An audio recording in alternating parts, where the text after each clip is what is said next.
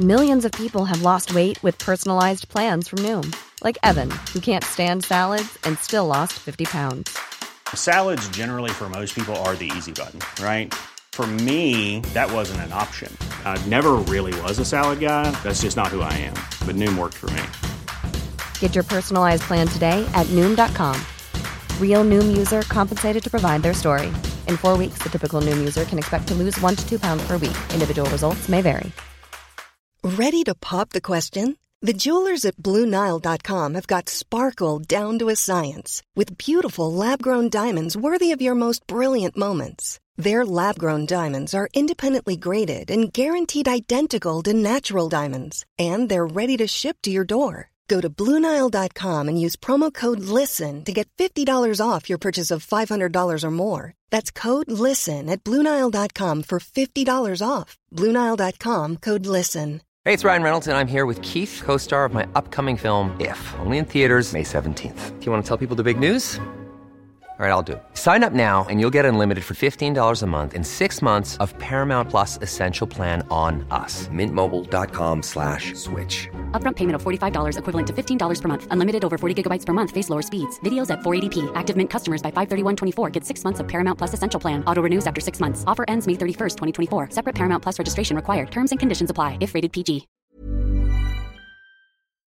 Buenas noches. Bienvenidos al Criminalista Nocturno.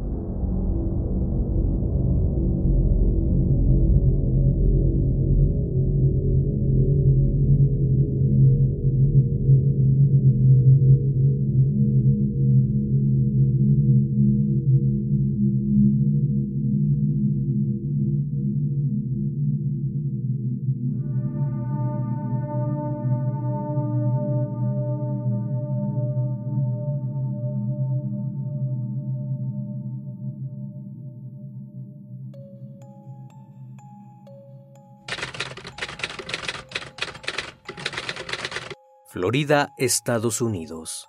El 15 de agosto de 2016, un vecino del área de Tequesta llamó al 911. Eran alrededor de las 9.20 de la noche cuando Jeffrey Fisher le dijo al operador que un sujeto estaba atacando a sus vecinos. Aquel hombre tenía un cuchillo y actuaba como loco. Él había intentado ayudarlos, pero el sujeto logró lastimarlo y a causa de las heridas tuvo que regresar a casa. Por otra parte, John Stevens, de 59 años, estaba siendo atacado y su esposa Michelle Miscon, de 53, yacía inmóvil en el camino de la entrada del garage. Minutos más tarde, cuando los agentes llegaron al lugar del reporte, encontraron grandes restos hemáticos. La mujer estaba inconsciente sobre el suelo y unos pasos más adelante, un sujeto se encontraba encima de Stevens y este estaba devorando su rostro y gruñendo como un animal. El criminalista nocturno. Minutos después, un oficial llegó al lugar, en una casa en el suroeste de Kokomo Lane, justo al norte de la línea del condado de Palm Beach, y encontró a la mujer golpeada y apuñalada frente al garage. Yacía inmóvil y sin funciones vitales. Aquel agente se adentró a la casa y encontró la terrorífica escena. Rápidamente el uniformado le pidió al sujeto que se bajara de Stevens, a lo que respondió con un gruñido como el de un animal. Al no tener una respuesta favorable por parte del agresor, el oficial trató de inmovilizarlo con una pistola Taser, pero increíblemente no funcionó. Así que de inmediato solicitó refuerzos. No pasó mucho tiempo hasta que un grupo de agentes de la oficina del alguacil del condado de Martin se encontraba en el lugar. Le pidieron que se detuviera, pero este parecía no escuchar y seguía mordiendo el rostro de aquel hombre. Al ver que las Taser no surtían efecto en el individuo, lo golpearon en la cabeza y trataron de someterlo. Al ver que se resistía, usaron un perro de la policía para quitarlo del cuerpo de Stevens. El sujeto, a su vez, les dijo a los oficiales que lo ayudaran, que había comido algo malo y escupió trozos de carne. Aseguró no recordar nada de lo sucedido y les pidió a los agentes que lo asesinaran. Cuando se le preguntó qué había comido, él respondió humanos, pero luego de unos minutos aseguró que ingirió algo dentro del garage. Por esa razón fue llevado de inmediato al Centro Médico San Mary en West Palm Beach, donde encontraron que el sujeto había ingerido algún producto químico y le había quemado el esófago. Según el informe de la policía, este aseguró haber bebido una botella de líquido. Por esa razón su situación se reportó como grave. Jeffrey Fisher, por su parte, había sido llevado también a urgencias porque había resultado herido mientras intentaba salvar a sus vecinos. Jeff le dijo a los investigadores que escuchó ruidos extraños y luego un grito proveniente de la casa de al lado.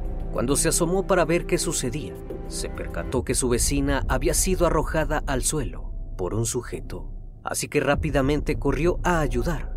Mientras se acercaba observó que aquel hombre tenía un cuchillo en la mano. Se volvió y miró a Jeff y le dijo, no quieres ser parte de esto, no quieres ser parte de mí. En ese instante el vecino se abalanzó sobre aquel individuo y comenzaron a pelear. Fisher no se dio cuenta que había sido lastimado. Aún así logró derribar al sujeto Desesperado corrió al interior de la casa de la pareja y fue que descubrió a Stevens también herido. Lo primero que se le ocurrió fue llamar al 911, así que como pudo llegó a su casa y llamó de inmediato a la policía. Jeff estaba sangrando profusamente, así que fue llevado al hospital. Tanto Stevens como Michelle fallecieron debido a múltiples puñaladas y traumatismos. John resultó ser el más agredido. Tenía graves puñaladas en la cabeza el cuello y el pecho. Al día siguiente, las autoridades dijeron que el agresor estaba en una condición potencialmente mortal y no sabían si iba a sobrevivir porque tenía grandes quemaduras en el esófago. Aquel sujeto fue identificado por la policía como Austin Arrow, de 19 años de edad, estudiante de la Universidad Estatal de Florida, un chico sin antecedentes, que era parte de una fraternidad y jugador de fútbol americano. Ocho días después, el 23 de agosto, se reportó que el agresor permanecía aún en el hospital, pues sus órganos estaban fallando. Aunque estaba consciente cuando llegó al hospital, la oficina del alguacil dijo que Rob estaba en estado crítico y sedado. Los investigadores creen que bebió algo del interior del garage, donde ocurrieron los terribles ataques. Pero hasta entonces, se desconocía qué fue lo que ingirió el chico, pero según las pesquisas, los investigadores creían que había sido una reacción a una droga especial, la cual provocó los ataques, aunque posteriormente esta teoría quedó descartada por los informes de toxicología, pues el FBI no encontró evidencia de drogas ilícitas en su sistema, únicamente una pequeña cantidad de cannabis, por lo cual hasta el momento el detonante del ataque era un misterio. El padre del agresor, Wade Arrow, atribuyó las acciones de su hijo a una enfermedad mental no diagnosticada, pues el muchacho había estado actuando muy extraño los últimos días. Según el informe, aquel 15 de agosto, Austin se encontraba cenando en compañía de su padre, la novia de este y su hermana. Supuestamente el servicio del restaurante había demorado demasiado cual el chico comenzó a impacientarse y a actuar de manera extraña, impaciente porque la comida no llegaba, y luego de quejarse de la lentitud del servicio, inició una discusión con su padre para posteriormente salir furioso del restaurante. Las cámaras de seguridad del inmueble captaron el momento donde el chico sale del lugar muy molesto. Eran las 8.30 cuando se le vio salir. A partir de ahí, sus familiares no supieron qué pasó lo que en esos momentos no sabían era que mientras el muchacho iba caminando a casa desde el restaurante, John y Michelle, las víctimas, quienes pasaban la mayor parte del tiempo en su garage relajándose, fueron atacados inesperadamente por Arrow. En el lugar de los hechos, encontraron un cuchillo ensangrentado y un par de tijeras, las cuales se presume tomó de la vivienda. La pareja tuvo la mala fortuna de toparse en esos momentos con su agresor Ambos eran considerados por sus vecinos como personas agradables que por las tardes se sentaban en su garage, con la puerta abierta, mientras miraban televisión y saludaban y hablaban con los transeúntes, y en ocasiones se les veía jugar con un perro labrador. Nadie vio el momento en que el atacante llegó a la casa, solo pudieron escuchar aquellos gritos desgarradores.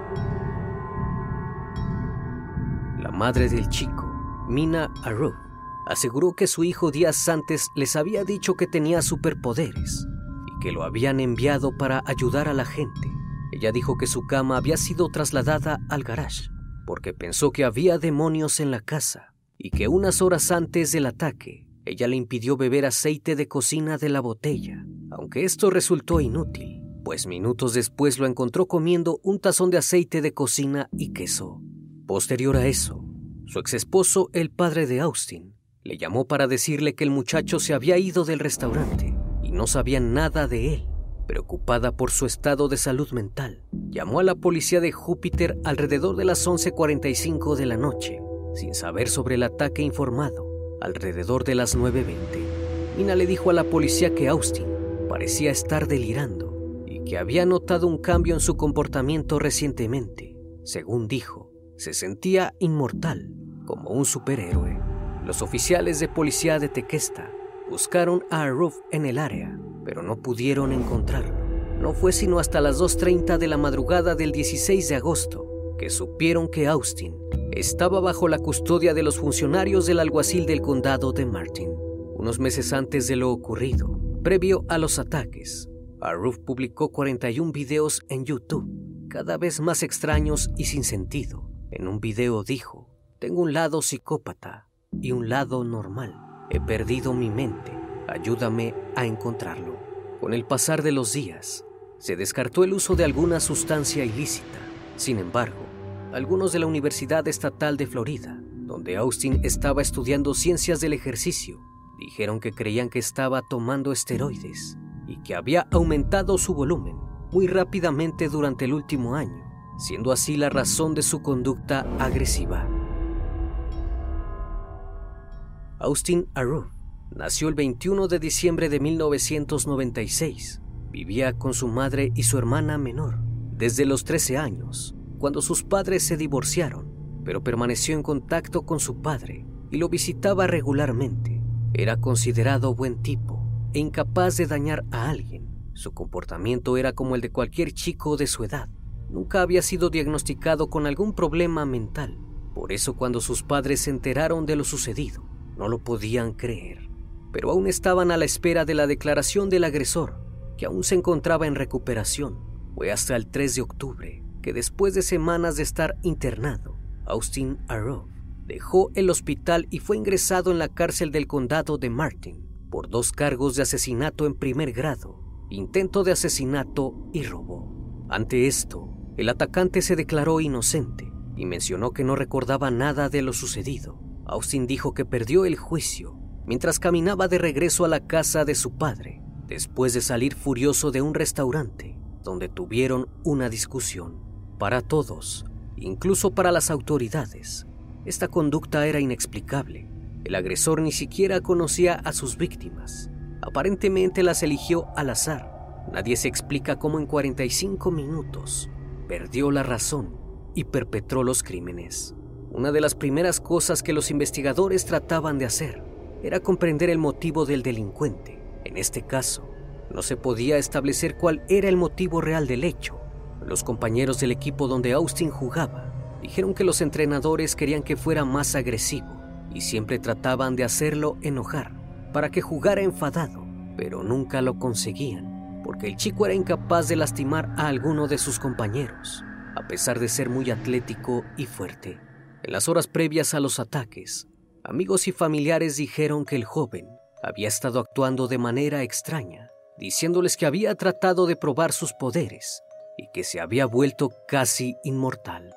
Pero entonces, si Austin no tenía problemas mentales, tampoco consumía drogas, ni era un tipo agresivo, y además de eso ni siquiera conocía a sus víctimas, ¿qué fue lo que lo llevó a cometer los asesinatos?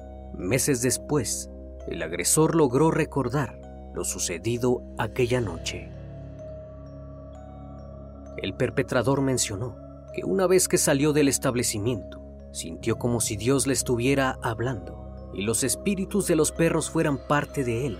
De pronto comenzó a sentir una profunda oscuridad y vio una figura oscura, un demonio que se llamaba Daniel. En ese preciso momento, comenzó a huir de aquel ser. Mientras corría se fue deshaciendo de su ropa, al mismo tiempo que el demonio lo estaba persiguiendo y hablando con él. Aruf dijo que luego vio una luz en el garage de Michelle y Stevens y corrió hacia ella en busca de ayuda, pero cuando entró se encontró de frente con Michelle y pensó que era una bruja y comenzó a atacarla. Cuando ella gritó sintió cómo su mente se borró.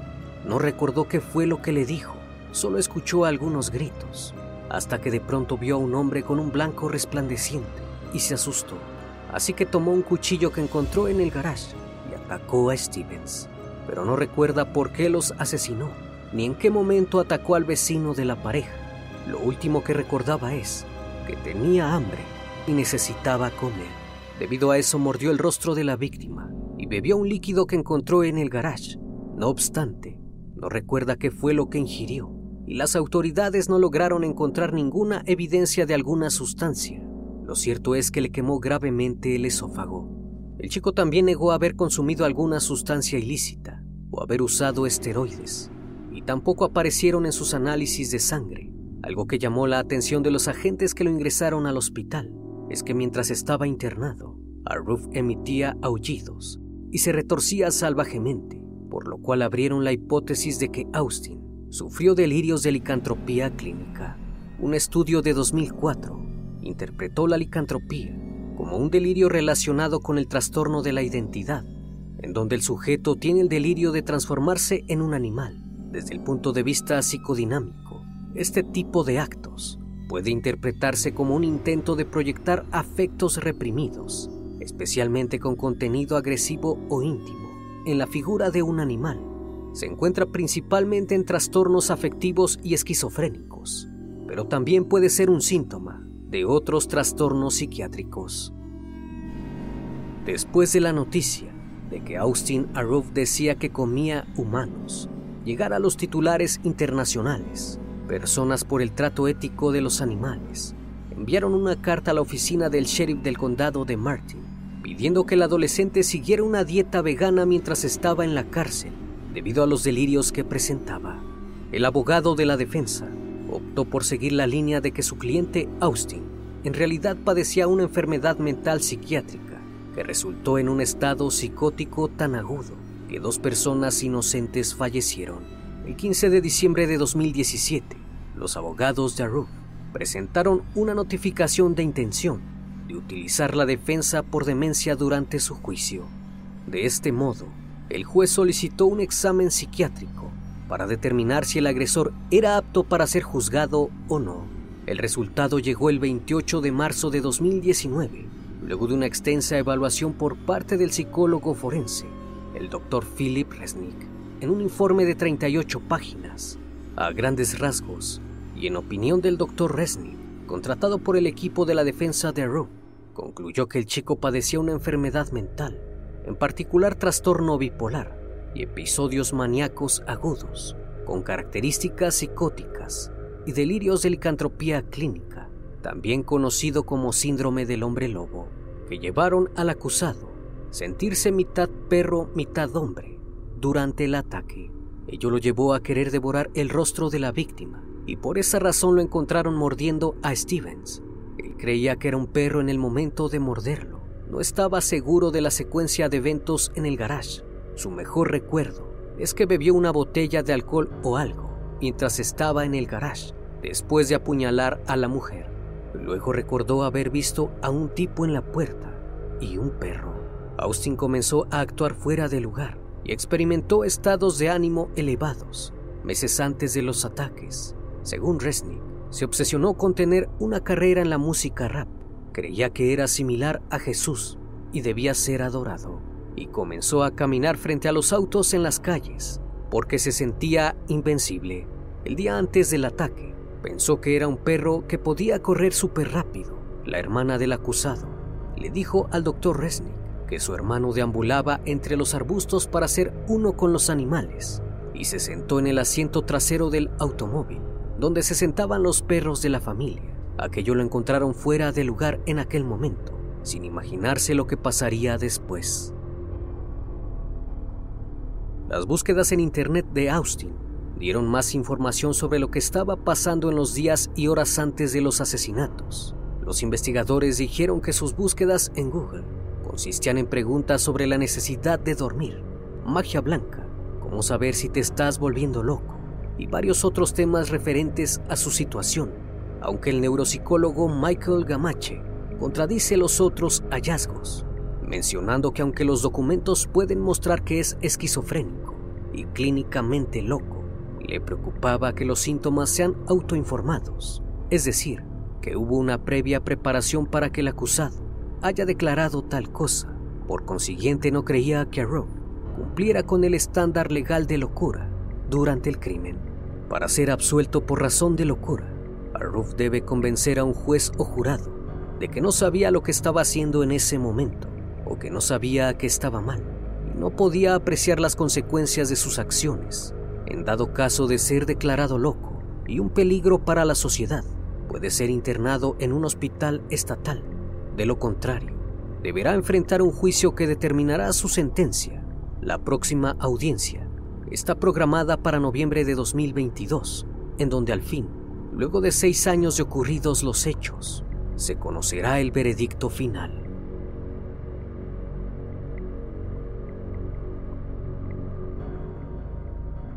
Como cada noche, estimado público, agradezco su compañía. Si aún no estás suscrito, te invito a que lo hagas y formes parte de esta gran comunidad. Reciban un fuerte abrazo de mi parte y no me queda más que desearles que sigan pasando un excelente día y estén de lo mejor. Esto es El Criminalista Nocturno. Hasta la próxima emisión. Buenas noches.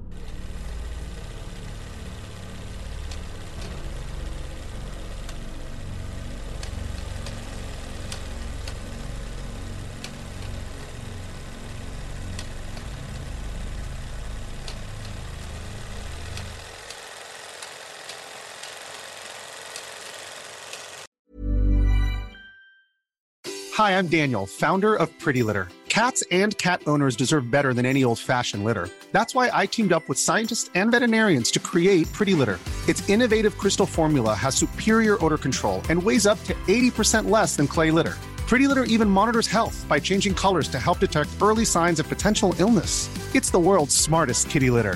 Go to prettylitter.com and use code ACAST for 20% off your first order and a free cat toy. Terms and conditions apply. See site for details. Planning for your next trip? Elevate your travel style with Quince. Quince has all the jet setting essentials you'll want for your next getaway, like European linen, premium luggage options, buttery soft Italian leather bags, and so much more. And is all priced at 50 to 80% less than similar brands. Plus, Quince only works with factories that use safe and ethical manufacturing practices. Pack your bags with high-quality essentials you'll be wearing for vacations to come with Quince. Go to quince.com slash pack for free shipping and 365-day returns. Hey, it's Paige DeSorbo from Giggly Squad. High quality fashion without the price tag. Say hello to Quince. I'm snagging high-end essentials like cozy cashmere sweaters, sleek leather jackets, fine jewelry, and so much more. With Quince being 50 to 80% less than similar brands. And they partner with factories that prioritize safe, ethical, and responsible manufacturing. I love that. Luxury quality within reach. Go to quince.com slash style to get free shipping and 365 day returns on your next order. Quince.com slash style.